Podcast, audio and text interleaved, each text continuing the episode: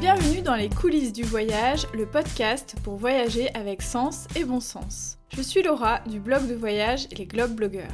Toi aussi tu as envie de voyager de manière plus responsable, d'organiser tes escapades facilement et dénicher des initiatives originales? Si la réponse est oui, alors tu es au bon endroit. Chacun de mes épisodes est un concentré de bonnes astuces pour t'aider à planifier tes prochains voyages durables.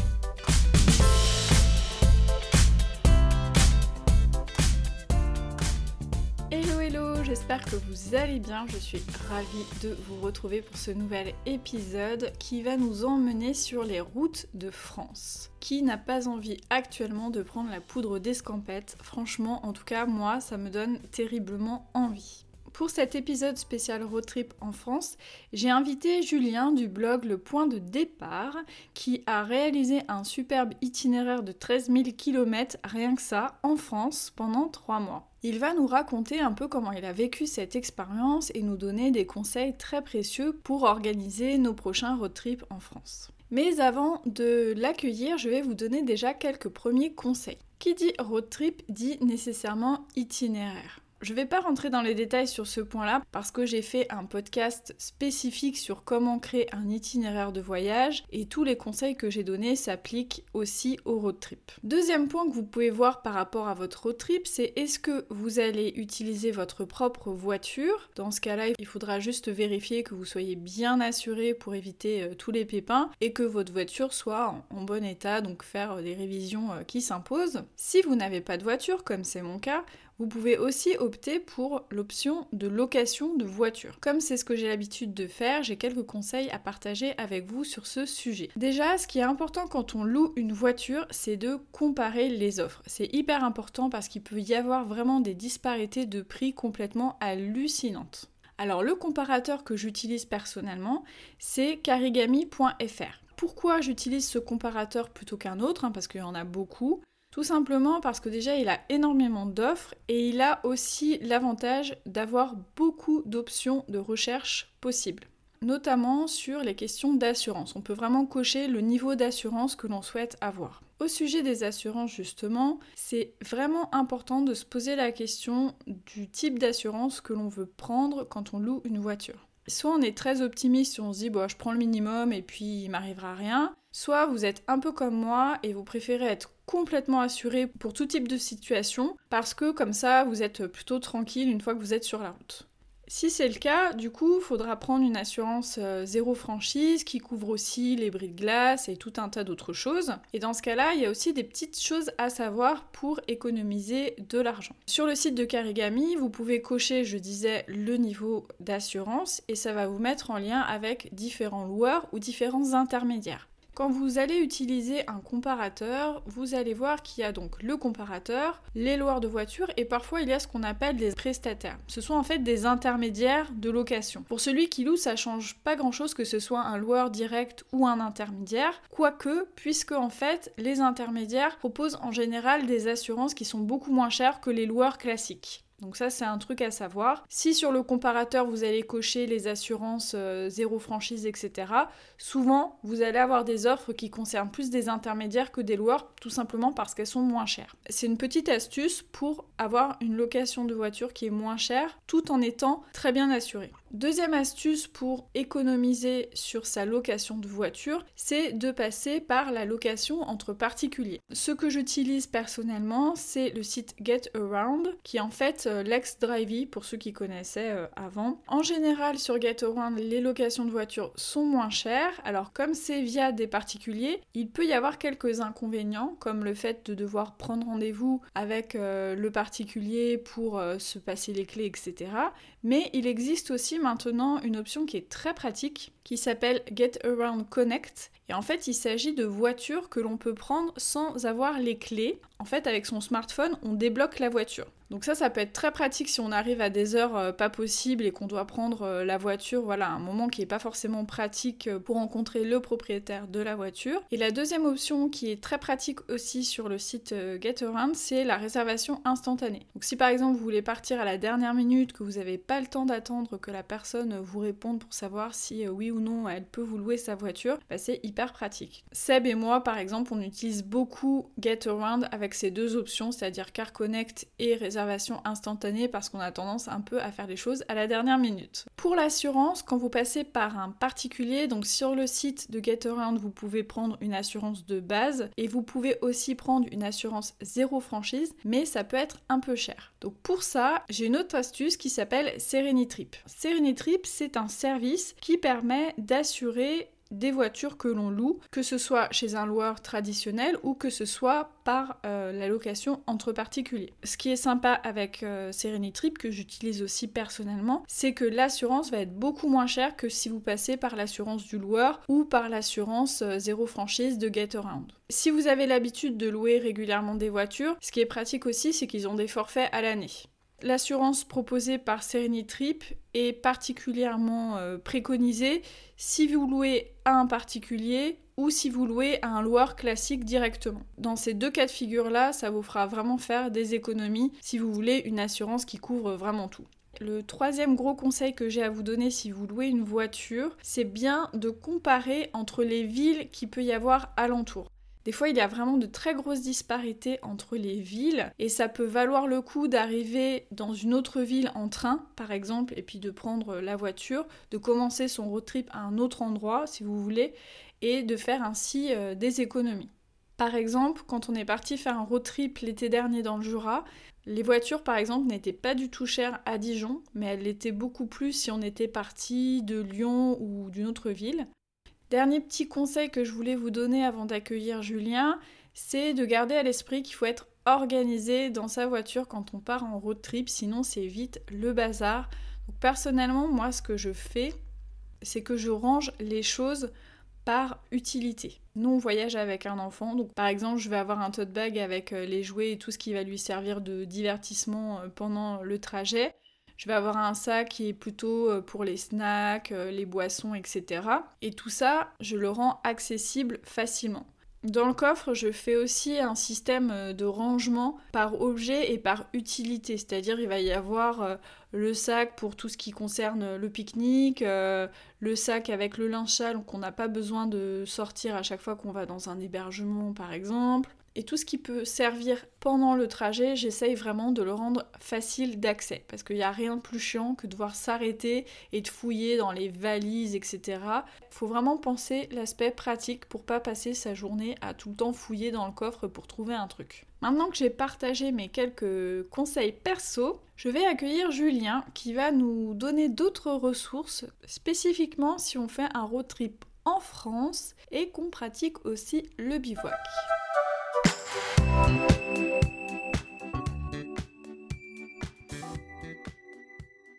Salut Julien. Salut Laura. Comment ça va? Bah, Ça va super. Et toi, je te remercie pour l'invitation. Bah, merci à toi de consacrer du temps euh, pour partager tes meilleures euh, astuces euh, de road trip.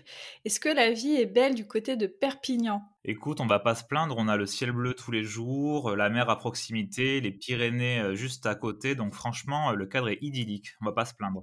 Et je pense que c'est une belle région aussi pour faire euh, des road trips. On a eu l'occasion d'aller dans les Pyrénées catalanes il n'y a pas très longtemps et ouais, c'est un très très beau coin, on aime beaucoup. Il y a des coins super jolis, euh, notamment la Côte Vermeille et d'ailleurs on, on, pense peut-être cet été repartir, enfin je t'en dirai plus tout à l'heure, mais alors moi, Julien, j'ai voulu euh, t'intégrer dans cet épisode spécial euh, road trip en France parce que bah, j'ai suivi votre road trip en France en 2020, super année 2020. vous en avez quand même bien profité. Donc vous avez fait 13 000 km, si je ne m'abuse. Exactement, ouais. Pendant combien de mois? Alors on est parti sur la route pendant trois mois et en gros notre road trip s'est fait entre les deux confinements. Moi j'ai eu envie de t'interroger euh, spécifiquement parce que je trouve que effectivement le road trip on l'imagine pas toujours en France. On pense à l'Ouest américain, on pense je sais pas à l'Écosse, des pays comme ça mais pas tellement à la France. Et donc j'avais vraiment envie que tu partages avec nous ce retour d'expérience. Tout d'abord, qu'est-ce qui vous a donné envie de faire un road trip aussi gigantesque en France? Et comment tu as choisi aussi la thématique de ce road trip parce qu'il il y, a, un petit fil conducteur quand même là-dessous? Pour être tout à fait honnête, ce road trip est vraiment né de la situation sanitaire qu'on a traversée. Au départ, avec Nicolas, on n'avait pas forcément le souhait de faire un road trip en France. On s'était imaginé faire de la van life peut-être au retour de notre tour du monde. Parce que pour la petite anecdote, nous sommes partis le 12 janvier 2020 pour un tour du monde qui devait durer deux ans sur le papier. Trois semaines après le départ, je me suis malheureusement blessé au Sri Lanka, ce qui a conduit à un rapatriement médical. Et finalement, en rentrant en France le 12 février 2020, euh, bah, la situation sanitaire s'est dégradée à vitesse grand V. Et de là, si tu veux, bah, on s'est un petit euh, poser des questions sur qu'est-ce qu'on allait pas bien pouvoir faire parce que bah, dans, mon cas, j'étais en convalescence, mais dans le cas de Nicolas, tu vois, on avait tout quitté pour ce tour du monde, plus de boulot, plus d'appartement, plus rien. Et tout d'un coup, en fait, quand on a commencé un petit peu à relever la tête et à se poser euh, les questions sur l'avenir proche, on s'est dit bah, pourquoi pas faire ce projet de van life tout de suite plutôt que de le reporter au retour du Tour du Monde. C'est super comme projet, mais tout de suite, si tu veux acheter un van, le retaper, l'aménager, c'est tout de suite des sommes euh, et du temps. Et c'est vrai qu'on n'avait pas forcément envie tout de suite parce que comme nous, on était rapatrié médical, on avait quand même l'espoir de pouvoir repartir en Tour du Monde dès que la situation sanitaire le permettrait. Donc on s'est engagé sur un projet un peu moins ambitieux que celui d'un road trip. Et c'est vrai qu'on s'était dit aussi, on allait faire un Tour du Monde de 24 mois voire 24 pays différents sur le papier, encore une fois, et pas la France. Et en fait, quand on a réalisé ça, on s'est dit, mais en fait, c'est quand même paradoxal pour tous les tours du monde de partir faire un tour du monde, partir découvrir le monde et finalement connaître si mal son propre pays. Ensuite, pourquoi on est parti sur une 4L, puisque c'est l'originalité de notre road trip. Si tu veux, ce road trip, pour nous, il s'inscrivait dans une situation très particulière où les commerçants, les artisans, les producteurs étaient en souffrance, on, l'a vu dans les médias. Et pour nous, il y avait un côté un petit peu citoyen de se dire on allait participer à notre petit niveau à la reprise économique, mettre l'argent au bon endroit, dépenser notre argent chez nous et ainsi un petit peu aider à la reprise de l'économie et du tourisme local. Et du coup, la 4L, elle est venue vraiment dans ce souhait de s'inscrire dans un projet 100% français avec une voiture vraiment emblématique de l'histoire de l'automobile française. La 4L, franchement, on a tous une histoire avec la 4L, on a tous connu un grand-parent, un oncle, une tante, un parent, pourquoi pas, ou des amis aussi, de la nostalgie, il y a beaucoup de gens qui se tournent vers ces véhicules-là. Et tu vois, c'est un truc, c'est une notion qui est importante pour moi, c'est de se reconnecter à son propre pays. Souvent, quand dans son quotidien, on se rend plus compte en fait de la chance qu'on a d'avoir euh, notamment les paysages, mais aussi le confort de vie qu'on peut avoir. Et partir comme ça sur les routes, ça permet de vraiment se reconnecter à ce qu'on a un petit peu tous oublié. Des contraintes, finalement, euh, naît aussi euh, la créativité de chouettes projets qu'on n'aurait sûrement jamais euh, soupçonnés. Donc, moi, je suis plutôt partante de voir le verre à moitié plein plutôt qu'à moitié vide. Et je pense que cette pandémie, elle a aussi permis certaines fois d'avoir de belles opportunités. J'ai envie de le voir comme ça.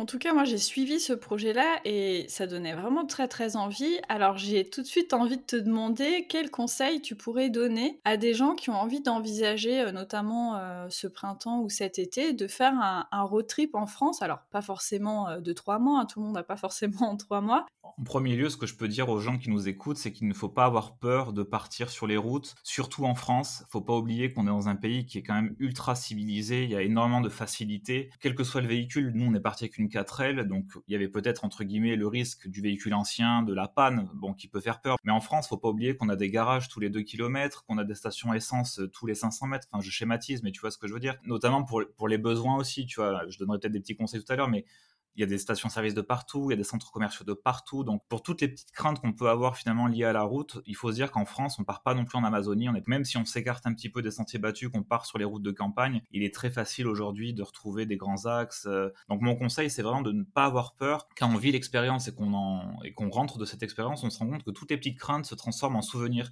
Toutes les petites pannes potentielles qui pourraient euh, survenir, finalement, c'est ça qu'on retient quand on rentre. C'est autant d'anecdotes, oui, je suis d'accord. l'aventure, en fait, elle est vraiment nourrie par tous ces petits inconvénients, enfin ces petits imprévus qui viennent tout d'un coup bah, un petit peu casser euh, la routine un petit peu qui pourrait s'installer. Et finalement c'est de ça qu'on se souvient. Tu vois comme je te disais d'ailleurs ma blessure au Sri Lanka bah, j'en parle souvent mais parce qu'elle m'a vraiment donné une leçon de vie. Donc finalement c'était pas prévu. J'aurais aimé que ça se passe différemment. Mais finalement de l'avoir vécu ça m'a enseigné quelque chose. Euh, donc il faut pas hésiter vraiment à se faire confiance à pas se poser trop de questions, à partir à l'aventure. Alors, est-ce que tu conseillerais, par exemple, de quand même euh, tracer euh, un itinéraire? Moi, j'ai vu que votre carte euh, des 13 000 km, elle était quand même assez détaillée. J'ai vu que vous aviez quand même bien organisé cette partie itinéraire, parce que vous aviez aussi comme fil conducteur de rallier certains des plus beaux villages de France. Après coup, Tu conseillerais d'avoir une sorte de fil conducteur aussi pour son road trip ou pas nécessairement? Je pense qu'effectivement, je suis pas le meilleur exemple parce que je me fais violence. Enfin, c'est Nicolas qui a préparé l'itinéraire. Euh, bon, sous couvert, on, l'a validé à deux. Mais en fait, je pense que on est allé un petit peu trop loin dans les préparatifs. On a tendance à vouloir trop borner les choses. Alors certes, on avait envie de parcourir une, majorité de plus beaux villages de France. Donc à ce titre-là, on a pris la carte, on a un petit peu tracé dans un ordre logique et géographique les plus beaux villages de France pour euh, nous assurer de passer en majorité dans des villages et non pas dans les grandes villes, parce qu'en 4L en plus c'est beaucoup plus sympa d'être dans les campagnes que dans les villes euh, très peuplées. Mais je conseillerais aux gens en fait de pas aller trop loin dans les préparatifs. Certes, il faut tracer des grandes lignes, peut-être se dire ok donc hypothétiquement je passais par là, par là, par là, notamment au niveau des régions, mais ensuite il faut se laisser porter. D'avoir voulu trop préparer l'itinéraire, ça marche pas parce que tu as la météo qui chamboule tes plans, tu as la pluie qui t'oblige à accélérer, tu as peut-être une panne qui va t'obliger à ralentir, euh, tu as un coup de cœur qui va t'obliger à rester plus longtemps que prévu. Donc finalement, l'itinéraire, il est vraiment hypothétique, il permet de tracer les grandes lignes, mais je pense qu'ensuite, pour vraiment vivre l'aventure à fond, il faut se laisser un peu de liberté. Et là, tu vois, on se fait vraiment violence avec Nico. On essaye de, s'affranchir un peu de cette pression qu'on se met à vouloir trop préparer les choses, parce qu'on s'est rendu compte que finalement, quand on lâche prise et qu'on laisse faire la vie, il y a plein de belles choses qui se passent et il nous arrive pas grand-chose finalement. Ça, c'est vraiment les craintes, je pense, qui dictent cette envie de trop euh, préparer les choses en amont. Oui, puis je pense que c'est tout l'intérêt euh, du road trip. Un des avantages de cette euh, manière de voyager, c'est qu'on a quand même une extrême liberté parce qu'on peut se déplacer euh, où on veut. Alors c'est une liberté aussi qui peut être un peu piégeuse parce que du coup, on peut avoir tendance à vouloir aussi tout faire parce que tout est facile d'accès en voiture quelque part. Exactement, puis surtout, faut pas oublier qu'on ne peut pas tout voir. Tu vois, nous, on a fait un road trip qui a duré trois mois. Trois mois, c'est, ça paraît long. 13 000 km, ça paraît beaucoup, mais finalement, on a vu qu'une toute petite partie de la France. Donc finalement, il faut se dire que tu as beau partir trois mois, six mois, un an, c'est impossible de tout voir. Mais alors en France, pour le coup, il y a une telle variété de paysages, de euh, richesses patrimoniales, architecturales, culturelles, gastronomiques, que même en trois mois, même si on a une bonne connaissance maintenant de notre pays, on est loin d'avoir tout vu. Il faut pas oublier qu'un road trip, c'est quelque part un marathon, puisque les conditions, c'est-à-dire le confort n'est pas le même qu'à la maison, donc on, est beaucoup plus fatigué. Euh, nous, on se levait tous les matins aux aurores, hein. je te parlerai après de l'attente, mais l'attente fait que tu te lèves bah, en même temps que le soleil, tu te couches hyper tôt. Sur l'itinéraire, voilà, je pense qu'on a, on a fait un peu le, tour, hein. chacun après euh, gérera un peu son itinéraire comme il le veut, mais je pense que c'est un bon conseil, effectivement, de ne pas vouloir trop en faire, quitte à aussi se concentrer sur euh, une région et pas forcément faire le tour de la France. Hein. Il y, a, vraiment toutes les possibilités. Pour entrer euh, vraiment dans le côté très concret, moi je suis une pragmatique. Est-ce que tu peux nous dire un peu en résumé une journée type de road trip lors de votre euh, voyage? Parce qu'en plus, vous, vous aviez choisi de faire du bivouac.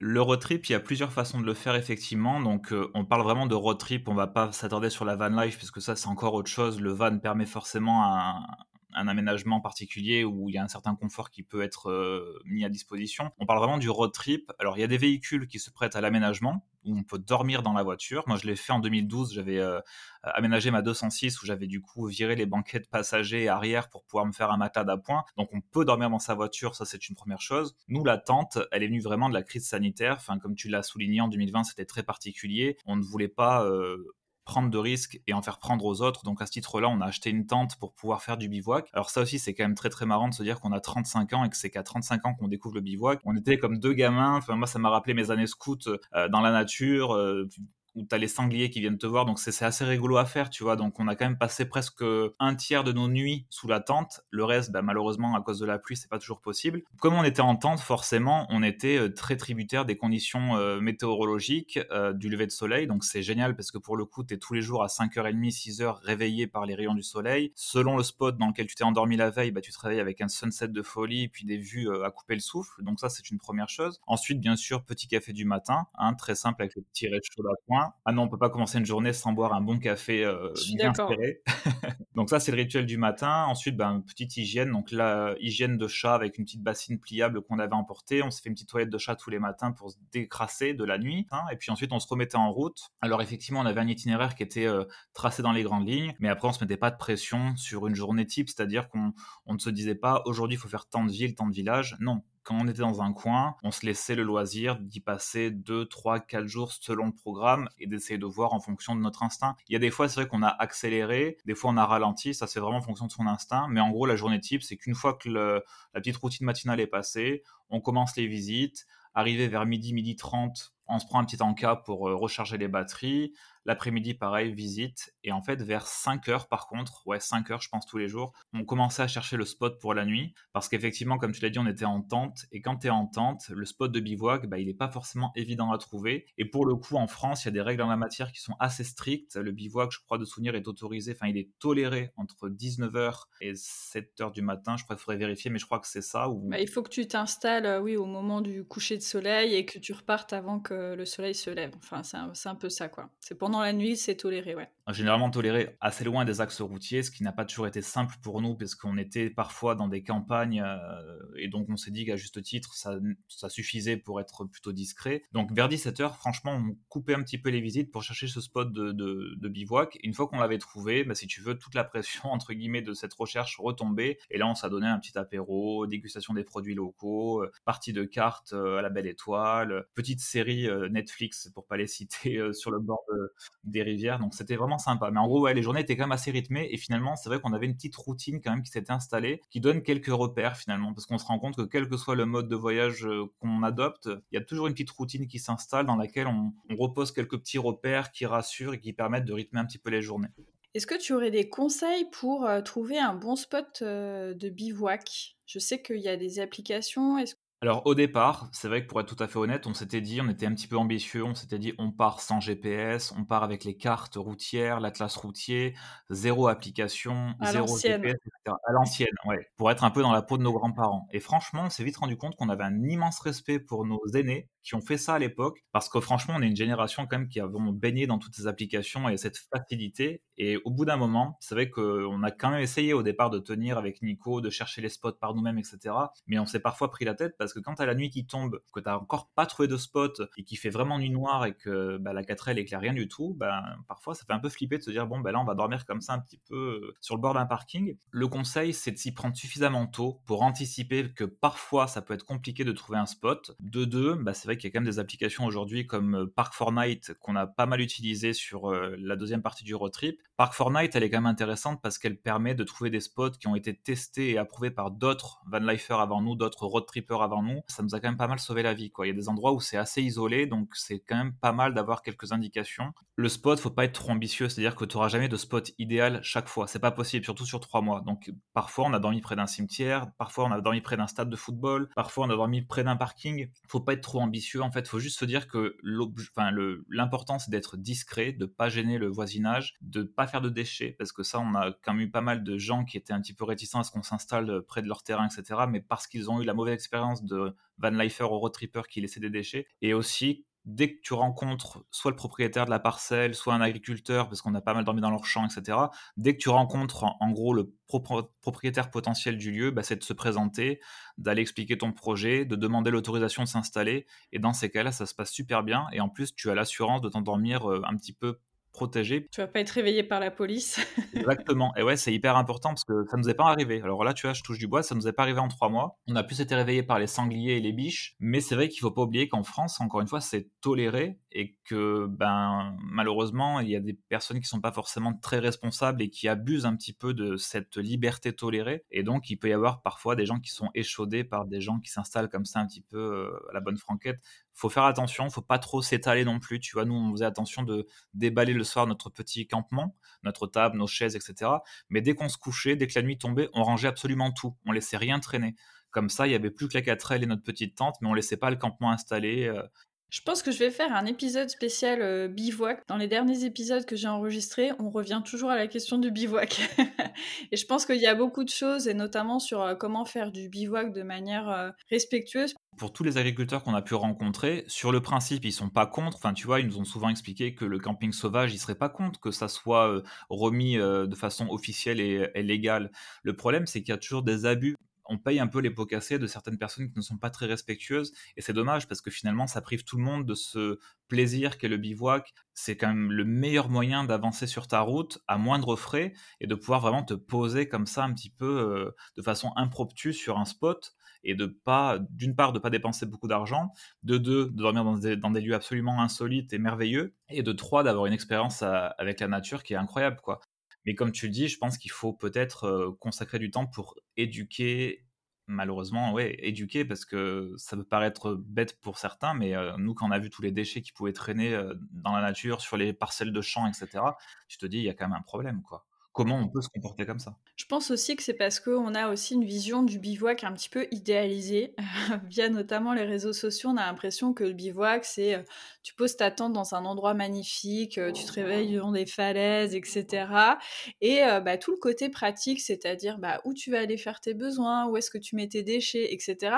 Ces choses-là, elles sont pas toujours mise en avant parce que bah, c'est pas le plus glamour, mais ça fait partie euh, du bivouac, ça fait partie de la van life aussi. Donc heureusement, il y a des van lifers et des bivouaqueurs qui en parlent. Mais euh, je pense que certaines personnes qui démarrent comme ça et qui se sont pas posé ces questions-là, mais ils se retrouvent à se dire ah bah tiens, euh, où est-ce que je mets mes déchets, où est-ce que je mets mon papier toilette, etc. Qui n'ont pas anticipé ce genre de choses très pratiques et qui du coup bah, font n'importe quoi. C'est clair, bah, comme tu disais, même pour les petits besoins, on pourrait consacrer un épisode parce que je pense qu'il y a pas mal de choses à dire là-dessus, mais c'est pas si évident que ça. C'est-à-dire quand on commence à creuser un peu la question, on se rend compte qu'il y a quand même des règles à respecter pour pas dégrader la nature. Ça peut paraître bête, mais que ça soit le papier qu'on utilise ou là où on fait ses besoins ou là où on les enterre ou pas. Enfin, tout ça, si tu veux, c'est des choses effectivement qui s'apprennent et qui sont intéressantes parce que nous, on s'est rendu compte, par exemple, alors en France, encore une fois, comme je disais tout à l'heure, on a quand même cette chance d'avoir des centres commerciaux un petit peu partout. Donc, nous, comme on est obligé de se ravitailler un petit peu euh,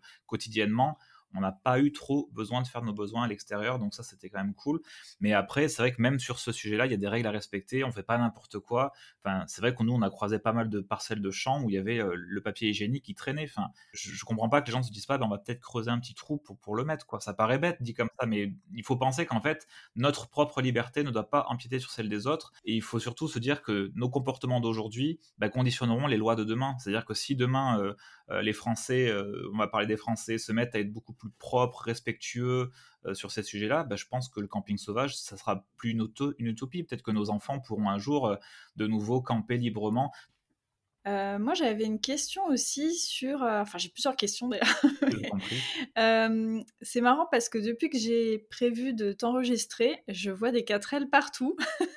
Est-ce que le côté 4L, ça vous a euh, aidé à être en lien avec la population? Parce que moi, je trouve que parfois, quand on est en road trip, le souci, c'est qu'on se coupe un petit peu euh, de la population par rapport à l'utilisation, par exemple, des transports euh, locaux. Alors franchement, tu soulèves un point qui est primordial, c'est incroyable à quel point cette 4L nous a attiré un capital sympathie. Tu vois, comme je te disais en introduction, c'est vrai que la Renault 4L, pour le coup, elle a une vraie histoire dans l'histoire de l'automobile française. Et on a eu énormément de monde qui s'approchait de la voiture pour la photographier, pour nous raconter sa propre histoire avec la Renault 4L.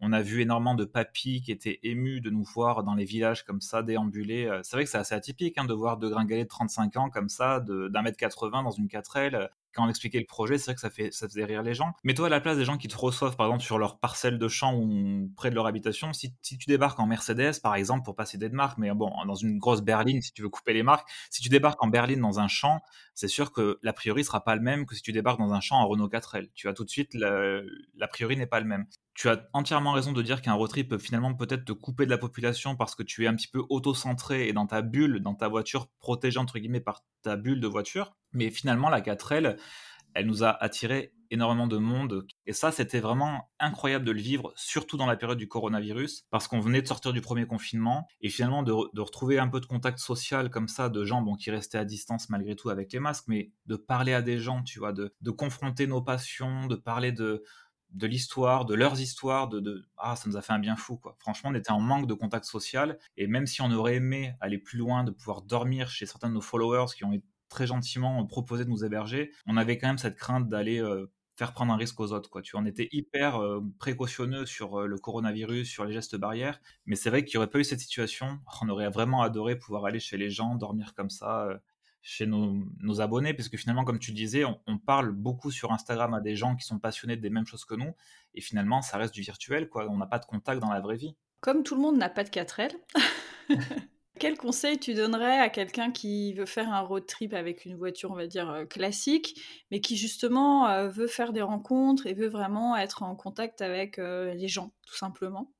Pour pouvoir garantir ce contact social dont tu me parles, je pense qu'il ne faut pas hésiter à aller au contact des gens. Quand on s'installe quelque part, alors à moins d'être dans une parcelle de champ complètement perdue, mais si tu t'installes aux abords d'un champ où il y a des maisons autour, etc., faut pas hésiter à aller toquer aux, portes pour se présenter, pour expliquer ton projet. Voilà, bonjour, nous on fait un road trip, est-ce qu'on peut se permettre de s'installer ici? Et on a même eu la belle surprise en faisant ça, de se faire offrir des bières, de se faire offrir des bouteilles de vin, de partager un moment avec l'agriculteur qui venait s'installer avec nous, boire un coup. Le maître mot, c'est vraiment le côté... Euh, social, respect, aller vers les autres. Il faut pas oublier qu'un road trip, comme tu disais, ça isole un petit peu parce qu'on est dans sa propre bulle avec son véhicule. Il faut pas hésiter à aller vers les autres.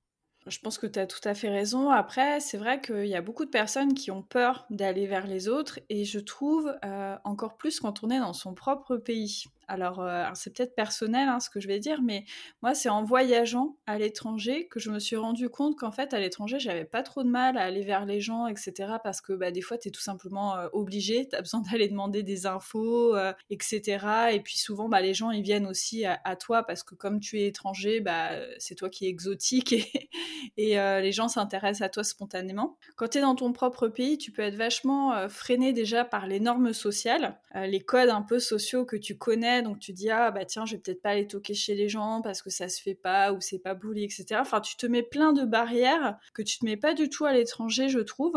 Et puis, euh, je pense qu'on a aussi la réputation en France de pas être très euh, accueillant. Et du coup, des fois, on a peur. Quand on y va, en fait, bah, comme vous l'avez fait, bah, finalement, les gens, si, ils sont quand même euh, généreux, ils sont accueillants, ils sont curieux. Pas avoir peur de ça, en fait. Que du coup, des fois, c'est bien justement de d'avoir besoin des autres de se dire qu'on a besoin des autres parce que euh, c'est comme ça qu'on va créer aussi euh, des connexions. Et même d'ailleurs, euh, des fois, quand on n'a pas forcément besoin, c'est-à-dire qu'on pourrait se débrouiller par soi-même, bah, ça peut être bien de s'appuyer sur les autres, que ce soit, par exemple, je sais pas, on est en randonnée, on voit très bien le chemin qui est balisé, mais rien ne nous empêche pour autant de d'utiliser ça comme prétexte pour aller discuter avec quelqu'un et dire ah bah tiens c'est quoi le meilleur sentier? Si je passe par là qu'est-ce qui se passe etc tout ça, c'est des prétextes qui peuvent être vraiment facilitants pour, euh, pour aller à la rencontre des autres. Donc euh, autant, euh, autant en abuser.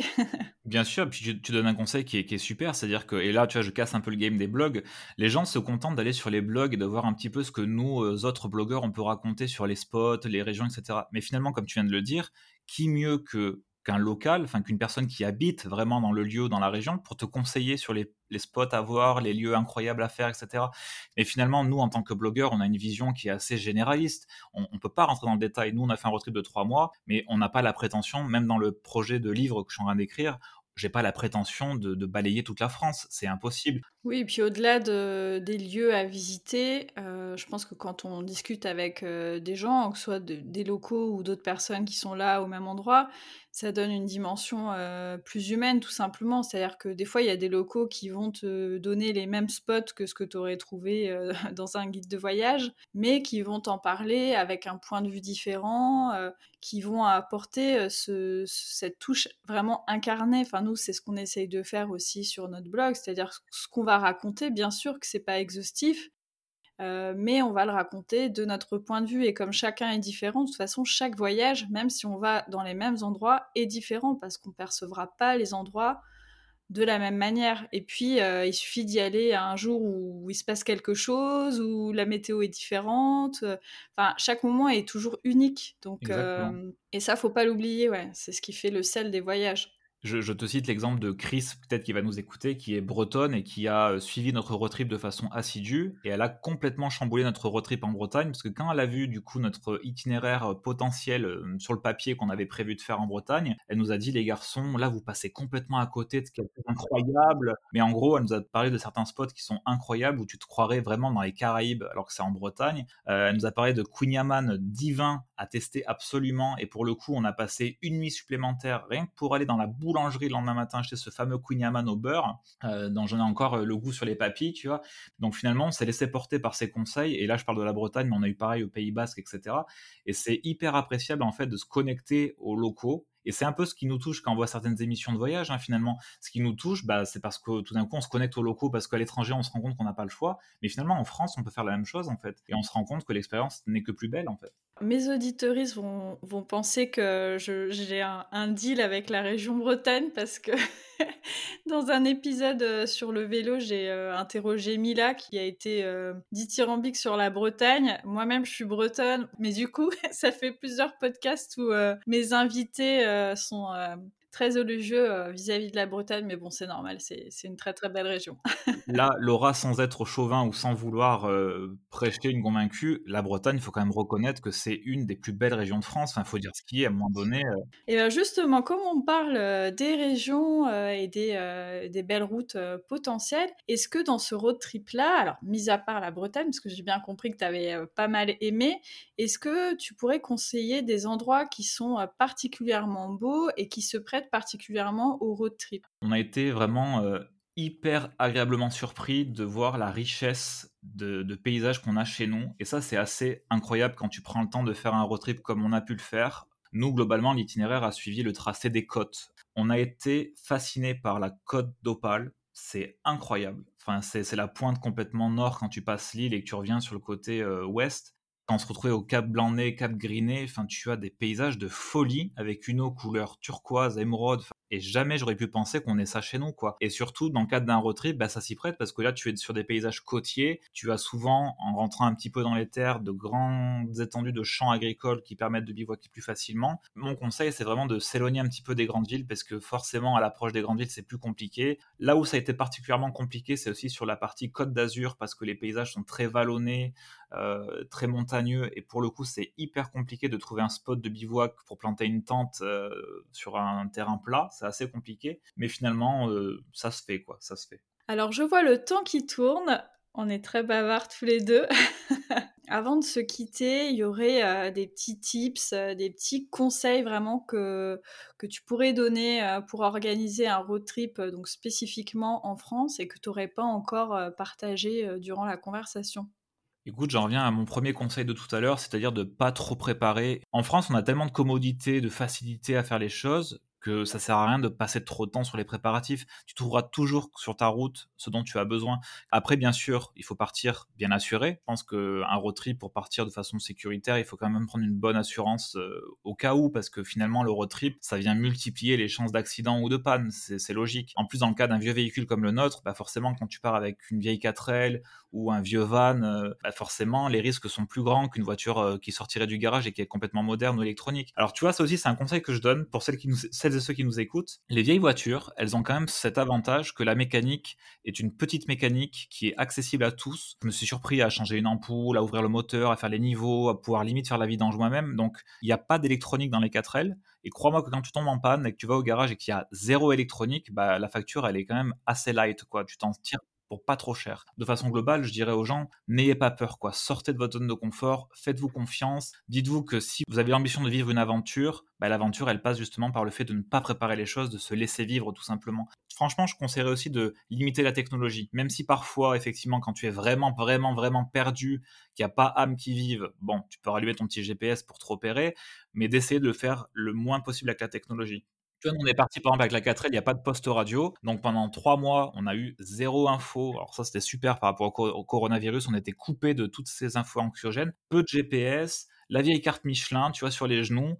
Et franchement, c'était top. C'est pas qu'un road trip, c'est-à-dire que c'est un, road trip dans ces conditions-là. Tout de suite, ça te ramène à des choses qui te ramènent à l'enfance aussi. À l'époque où moi j'étais scout, ça m'a rappelé ben, mon époque où on prenait nos cartes avec nos boussoles, etc. Ça fait du bien de sortir des écrans, de sortir de cette technologie, de se reconnecter à, la vraie vie, tout simplement. Donc, je conseillerais à celles et ceux qui nous écoutent de se faire confiance et de préparer le road trip euh, pour cet été parce que finalement, on va avoir des beaux jours qui reviennent. C'est l'occasion de se, de se challenger, quoi. On a le temps, donc autant le faire. Bon, bah, si après ça, franchement, vous n'avez pas envie de partir en road trip cet été, moi, je ne sais pas ce qu'il faut faire. voilà, personnellement, ça m'a beaucoup donné envie. De toute façon, 2021 sera pour nous aussi une année euh, bien française parce que bah, on n'a jamais fait le tour euh, des merveilles de notre pays voilà, on a hâte. On a hâte d'être à cet été et, de se balader en, croisant les doigts, bien sûr, pour que le contexte sanitaire le permette. Exactement. Et il ne faut pas hésiter à voyager chez nous parce que, comme je le disais tout à l'heure, on, est tous et toutes un peu euh, dans, dans, cette optique de toujours penser que le voyage ne peut se faire qu'à l'étranger. On était aussi un peu dans cette optique-là. Et finalement, cette crise nous a reconnectés avec notre propre pays. Le fait d'avoir fait ce road trip m'a ramené en fait à ma conscience de me dire mais qu'est-ce que j'ai de la chance d'être français? On n'est même plus conscient de la chance qu'on a d'avoir ce confort, ces pays paysages, etc. On part les chercher à l'étranger, mais finalement, ils sont aux portes de chez nous, quoi. Il suffit juste de prendre sa voiture, de sortir d'un sentier battu, de se laisser porter, et on se rend compte que l'émerveillement, il est là au coin de nos rues. Donc c'est vrai que cette crise, je trouve qu'en ça, elle a permis de nous forcer, entre guillemets, à, faire du tourisme local, du slow tourisme, euh, et ça, c'est hyper positif, et j'espère que ça va permettre de l'ancrer durablement dans les mœurs. Et tu vois, je finirai là-dessus, c'est en France, on fait partie d'un tout, notre pays, la France, mais chaque région a un côté hyper marqué. Moi, j'étais hyper touché de voir ce régionalisme qu'il peut avoir, et je trouve que que ce soit la Bretagne, le Pays Basque, la Normandie, euh, la Corse, et quand tu te rends compte que chaque région a une histoire incroyable, un patrimoine propre, une gastronomie propre, etc., tu te rends compte qu'en fait, on, est on a des pays dans le pays. En France, on a quand même cette richesse. Euh, incroyable et je pense qu'on l'oublie trop souvent. Donc sortez et voyagez en France, s'il vous plaît. Bah, merci beaucoup, Julien. Je t'en prie, Laura. Je pense que les auditeuristes ont compris que tu étais passionné. et je suis en train d'écrire un livre, et tu vois, ce livre, j'en parle juste pour finir là-dessus. Ce livre, je le vois vraiment comme d'une part un souvenir gravé à jamais pour Nico et moi d'avoir vécu cette expérience incroyable, mais je le vois vraiment comme une lettre d'amour à mon pays. Je vois cet ouvrage comme une façon de lui, de lui rendre un peu ce qu'elle m'a donné. Et j'espère arriver au bout de l'exercice, j'espère retranscrire toute l'émotion que j'ai pu ressentir dans cet ouvrage, et si jamais un jour il existe, j'espère le partager avec le plus grand nombre. C'est tout le mal que je te souhaite, et je serai sûrement une des premières euh, lectrices, donc euh, merci encore à toi. Merci Laura. Et puis euh, je te souhaite bah, forcément de jolis road pour la suite. C'est adorable et pour celles et ceux qui nous écoutent, je vous souhaite de prendre soin de vous, surtout faites attention et profitez à fond dès que ça sera possible.